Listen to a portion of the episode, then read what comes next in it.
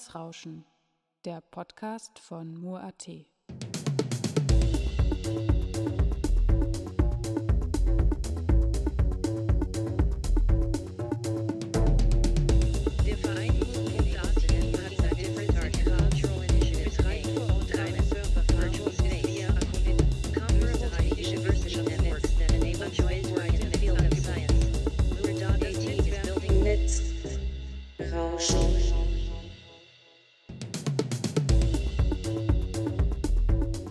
Hello and welcome to Netzrauschen, the broadcast from Mur.at where we cover topics related to digital society, media art and net politics. In this special edition with me, Andreas Zingele, I present you the recordings from this year's work lab titled Paying Tribute to Aaron Swartz that took place between June 21 to 24, 2023 at KIG in Graz, Austria. This program is part of the project series Aaron's Law that includes various artistic technical projects dedicated to Aaron Swartz and developed in close cooperation with ACOnet Net Art Coordination Center.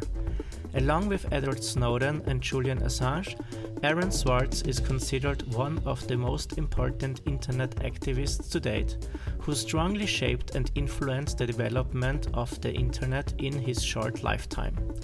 As a programmer and advocate for the open access movement, net neutrality, and civic awareness, he defended the exchange of information constructively across geographic borders via the web. Aaron Swartz was conscious about the immense meaning of the words open access, open source, and net neutrality for the creative development of art, design, as well as science. All further links you can find in the show notes. Let's listen to one of the presentations now.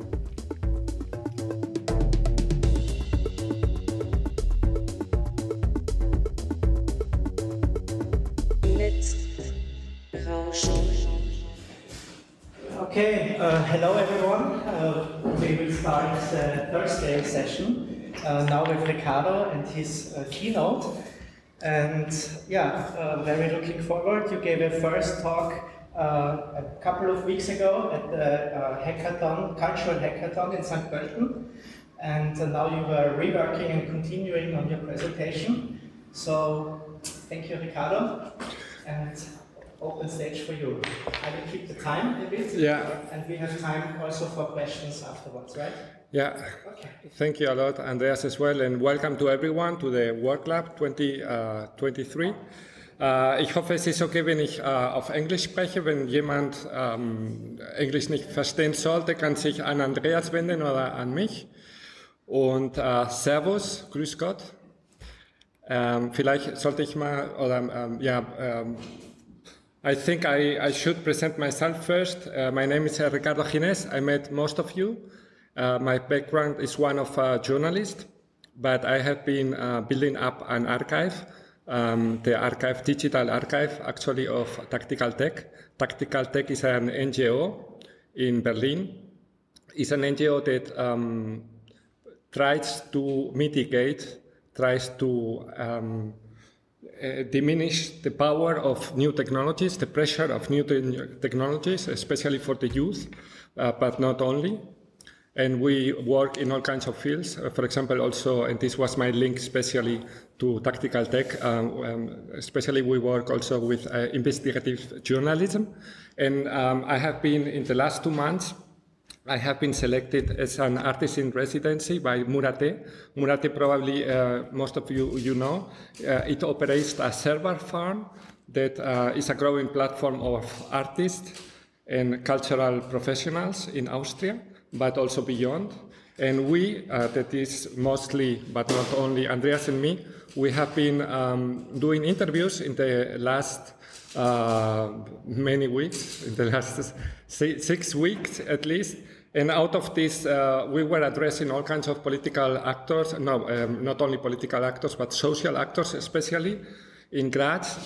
And beyond. And we were asking them what kind of needs do they have related to archives and related to open software. So this is like um, the result of it. I will present it tomorrow.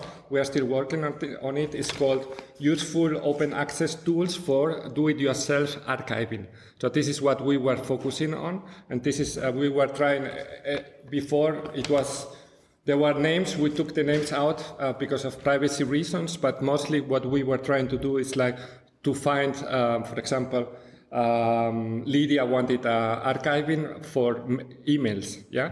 And then we tried to find a solution, also with the IT team uh, of uh, Mur.at. So this is what we are um, aiming at. This is the, should be the result of the work lab. And then, um, if you ask yourself, what does Mur.at and Tactical Tech have in common? I could say uh, the easy answer would be that we try to advocate and we try to develop, uh, not to develop, but we try to, um, we commit ourselves to open technology, to the uh, development of technology using free software uh, that is uh, open source and um, or open software or both. But I think the, the, um, the answer to this question, what does Mur.at and Tactical Tech uh, have in common, goes beyond that. And I think the best answer for this is to focus a little bit on the um, person of Aaron Schwartz. Probably most of you know Aaron Schwartz. Um, he's he's uh, now he's a person in history. He's very important.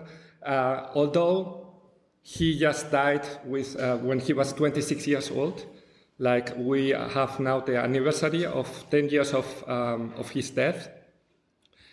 And uh, what did he do to become so important? We should ask ourselves. But I think the, the right answer would be, why did he not do? Because he was doing everything. I have a, a little list, and he was like very, very young. We will see him in um, some small recording. But he was a writer, a political activist, a programmer, an entrepreneur, a hacker, an internet hack activist, a political organizer, an investigator. He was everything. Yeah. He even developed, and this is I just learned like this week. I was like uh, reading a, um, a, lot, documented a lot about uh, him, and it turns out he uh, was one of the developers of Dublin Core uh, metadata that we use for uh, Omeka open source. And Omeka open source, this is how we can, we have built up the archive of tactical tech. Yeah. So um, I will show you some uh, extracts out of the uh, documentary of his life. It's called uh, The Internet's Own Boy. And the first one is about his love for libraries and archives. You have to understand that uh, it's not a coincidence um, libraries were always at the front, have been in the last years at the front of the open access movement, yeah? trying that all the knowledge uh, that many people have as much access to uh, open source uh, literature as possible. Yeah, so we will see now. Okay, sorry. Just a second. I repeat.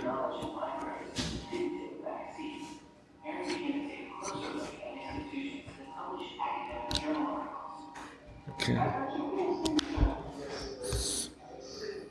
So I need it louder, huh? We're to take a closer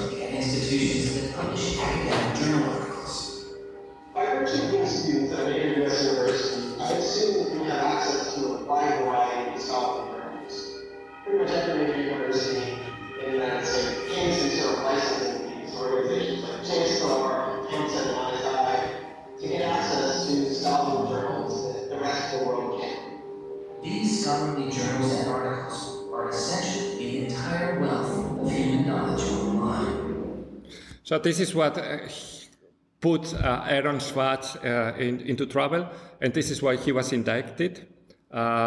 He had too much pressure, and he was indicted on multiple felony charges for down- downloading uh, almost 5 million articles, um, science articles, scientific articles, and he was doing it politically. Why was he doing it? Um, he was doing it, downloading it from um, a digital library. It's called uh, JSTOR. Probably you know you know it from academia, And um, what he was trying to do is to make it political in the sense of you have to take into account two things. One is that JSTOR doesn't uh, pay the authors of the articles, but is just paying itself to maintain the service. And the second is that uh, it's not clear that what he was trying to do with it, uh, what his intentions were. Like there are many people, um, I will show you uh, Lawrence Lessig coming now. He's now a professor of law uh, in Harvard, but um, he was a very close friend of um, Aaron, and he was the, the guy who actually hired Aaron to uh, create, to uh, write the code of uh, Cre- Creative Commons, you know, that everyone is using now, everyone knows in academia. So he was, together, Aaron and uh, Lawrence Lessig were actually um, producing this uh, new concept of Creative Commons. But when Aaron writes a script that says download, download, download hundred times in a second, um, there's no obvious. Uh, if he does that for the purpose of gathering um, archive to academic research on it, there is never an advantage. Um, So for him, it's very clearly there is no felony. So if you just want to gather information to uh, give open access to the people to archive, it cannot be a felony. And he's a professor of law, so he should know what what he's saying. And uh, maybe you don't have the same uh, opinion as he does, but in either case, it's very political what he was doing. And he was also doing something with the PACERs. PACERs are so-called public access to court electronic records. This is also a link for us uh, in investigative journalism because uh, um, I was working also in OCCRP. OCCRP is um, an acronym for Organized Crime and Corruption uh, Reporting Project, and we used to work a lot with PACERs. Yeah, um, so we used to uh, pay of course, although these, these are do- court documents and they should be public. But instead of that, we have to pay always uh, a big sum just to have access to them. But we need them and we need them certified. So um, this is one of the links also that I find very interesting with him, with investigative uh, journalism, because he himself he was like managing uh, big data sets and he was becoming an investigator himself. I will show you how this was done also in the next. In a project with Stanford lawsuits, Swartz had downloaded the Westlaw legal database. He uncovered troubling connections between funders of legal research and favorable results. He did this amazing analysis of for-profit companies giving money to law professors who wrote law review articles which were then beneficial to like Exxon or an oil story. So it was a very corrupt system of funding, you know, research. This is um, Aaron Schwartz when he was, uh, yeah, he, he always was young. Um, but the, the guy previous um, that he was talking, uh, his name is Carl uh, Malamud, and he's very important in the open access movement as well. Why? Because he was trying to liberate the uh, PACER documents with Aaron. They did this together, uh, but actually now Carl Malamud is, it, it received last year the Internet Open Archive uh, Hero Award. Why? Because he is trying to make public all the standards. Standards are, for example, in the fire department, you need certain norms to, to work. So he's like making all these uh, standards uh, publicly available. That means you don't have to pay. Uh, these uh, standards normally they cost a lot of money. So he's, he has a, a website. It's called um, um, public resource or openresource.org, and you can download all the standards that you want about your profession, for example. And one of the things that I um, also learned, like um, just some days ago, is that before his death, Aaron uh, Swartz was working on a different project. He he had like many different projects, and this was called Secure Drop. Secure Drop is, an encryption uh, that allows you to uh, do whistleblowing. You know what Snowden has done. You know all this. So the interesting thing is that it's so secure that nowadays uh, Secure Drop is an encryption uh, security is uh, being used by the Guardian, New Yorker, the Intercept. Intercept is an investigative platform in the United States. ProPublica the same. Bloomberg News, OCCRP, I already mentioned, and Associated Press. So Associated Press, you probably know, is the most important news agency in the United States. So all these institutions are actually nowadays using secure drop. So he was a genius also um, with coding, also um, developing this kind of encryption. So coming back to his arrest that happened uh, 2011, two years previous to his uh, tragic death, he wrote, um, probably most of you know it, a manifesto, the Guerrilla Open Access Manifesto. Uh, well, no, no, he, he wrote it 2008, sorry. And uh, before that, and I just learned it uh, some days ago, he was in, in Italy as a um, kind of rest because of his hard work and he was being invited by libraries to talk about open access. So in this frame, this is how he developed his ideas, and he wrote these ideas in a manifesto that got into trouble. And we, I will show you some part of it. Um, we will listen to it together. And you also have to remember that maybe we are the people who are old enough to, to remember the old logo of internet. It, it was saying, um, let's share what we know. So this is his idea with open access, to put it into um, very short words. So let's share what we know. If we know something, we should also try to help the global south. We, we should try to make it open so that as many people as possible um, have access to it. So in this frame, before he did uh, came into trouble with the law, he was like writing the manifesto. So this is 2008, and we will listen to it. Yes, now, if I find it. Okay, yeah, that's it. Guerrilla Open Access Manifesto. Information is power, but like all power, there are those who want to keep it for themselves. The world's entire scientific and cultural heritage, published over centuries in books and journals, is increasingly being digitized and locked up by a handful of private corporations.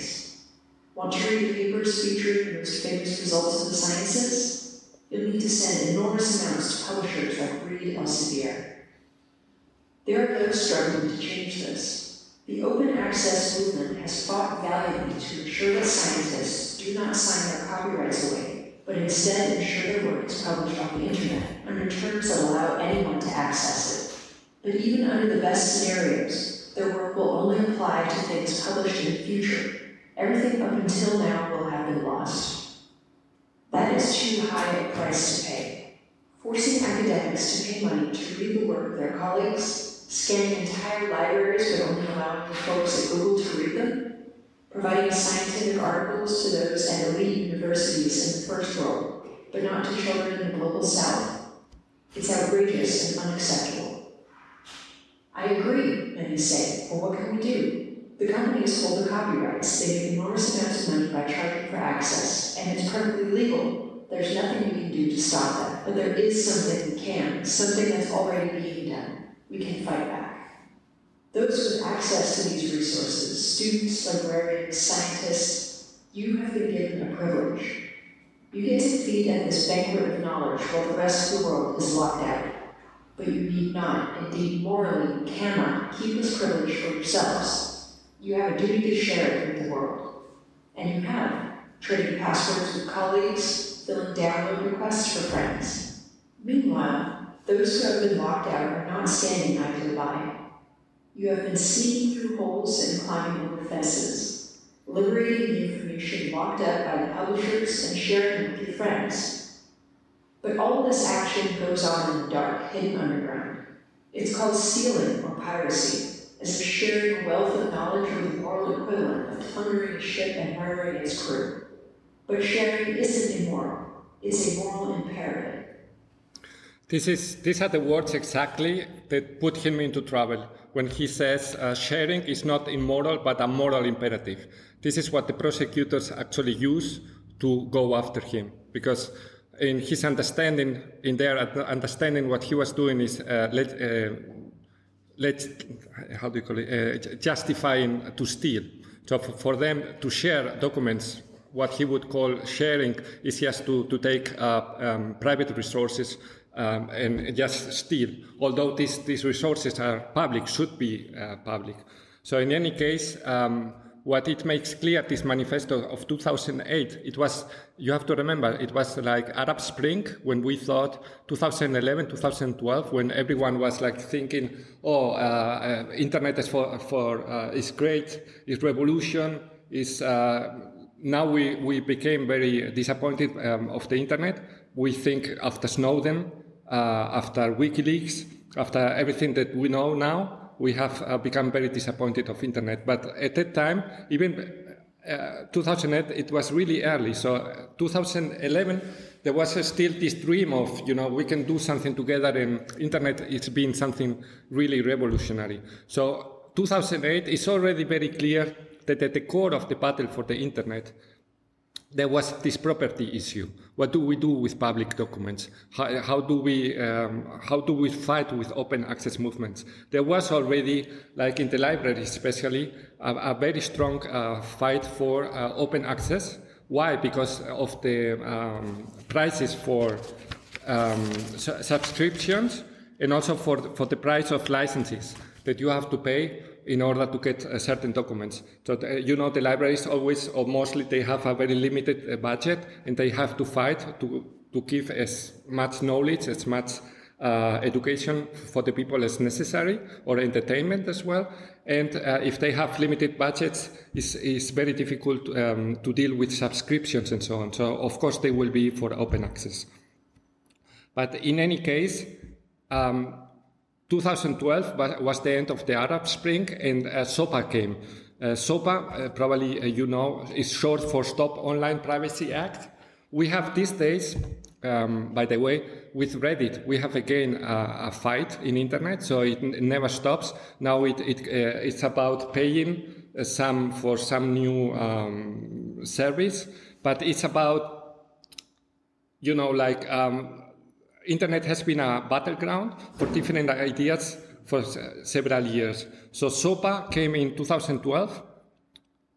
It's short for Stop Online Privacy Act, and it uh, was a, a, great fight also for, for people like Aaron. I will show you how it developed and what happened with SOPA.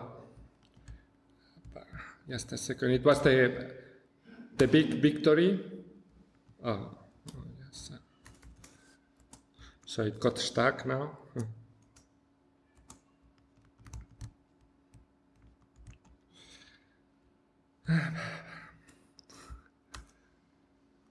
Maybe. Yeah, in any case, it was uh, a fight, and it was at the, at the front was Aaron Swartz with the movement, and he made it um, he made it possible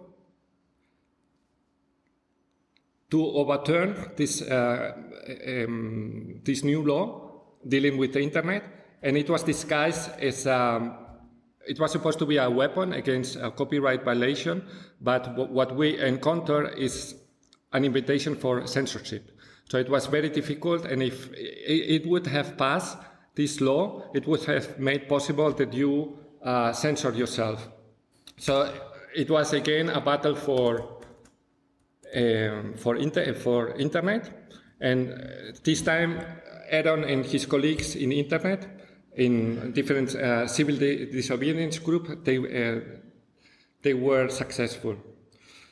So this is the biggest victory for Aaron Schwartz, and uh, after his death, we have Aaron's law. Aaron's law was a correction of um, SOPA, basically, and it made clear that something like the suicide of Aaron wouldn't uh, pass again. Also, we have to remember that he was crucial. Uh, he died 2013 in January. In June of this, the very same year, 2013, Snowden um, was suddenly in the news with all his revelations. And actually, um, Aaron had warned several times in several live interviews in television. Uh, he had warned several times about um, the power of surveillance through the internet. Right before, right like six times, uh, uh, one year before Snowden came out with his revelations, he was already talking about NSA, and he was already talking about um, what you can do with all the all this power that you can have.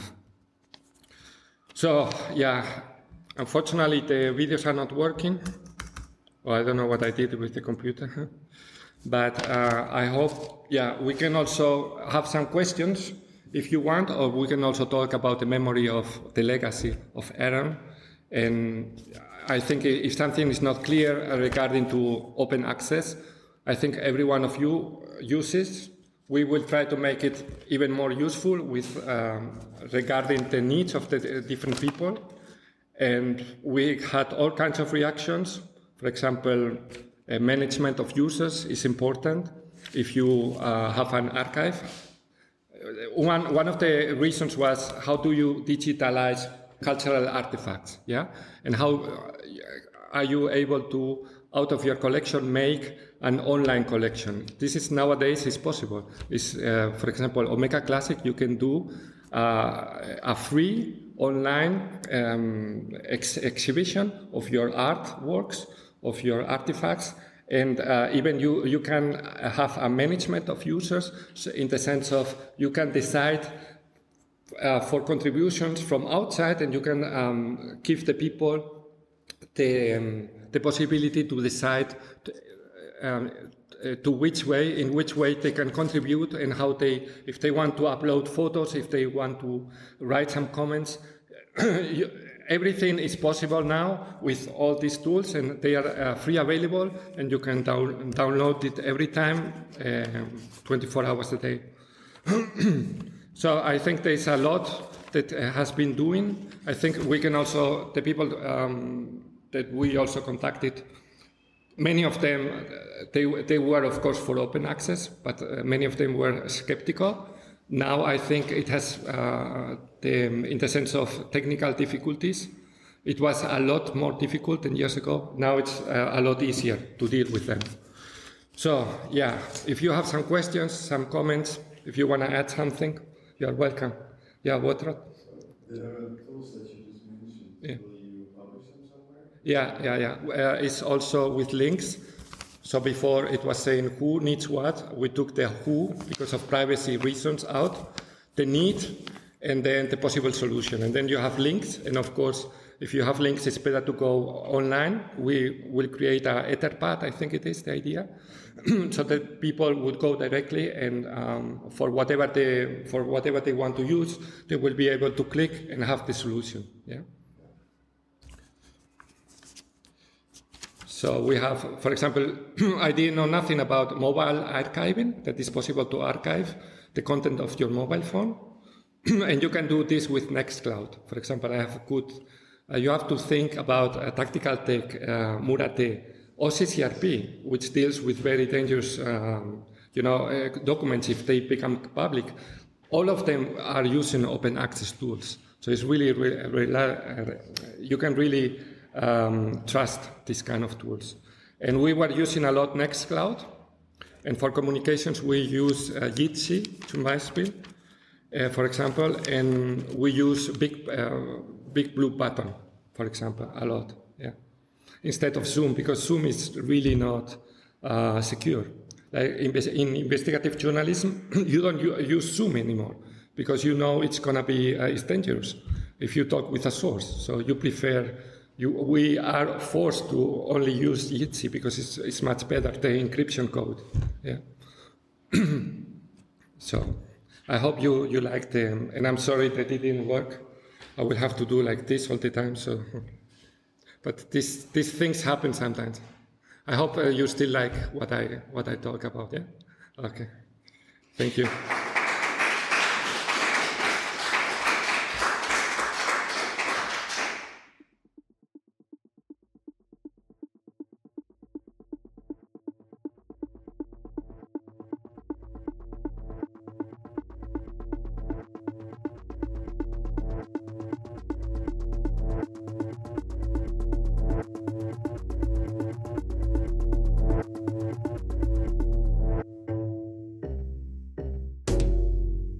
Netzrauschen, der Podcast von Mur.at. That was another episode of Netzrauschen, a broadcast by Mur.at. This time, a special edition with recordings from this year's WorkLab titled Paying Tribute to Aaron Swartz. You can listen to past episodes of our program on netzrauschen.mur.at and in the Cultural Broadcast Archive at cba.media. Andreas Zingerle says goodbye, and we'll hear each other next time.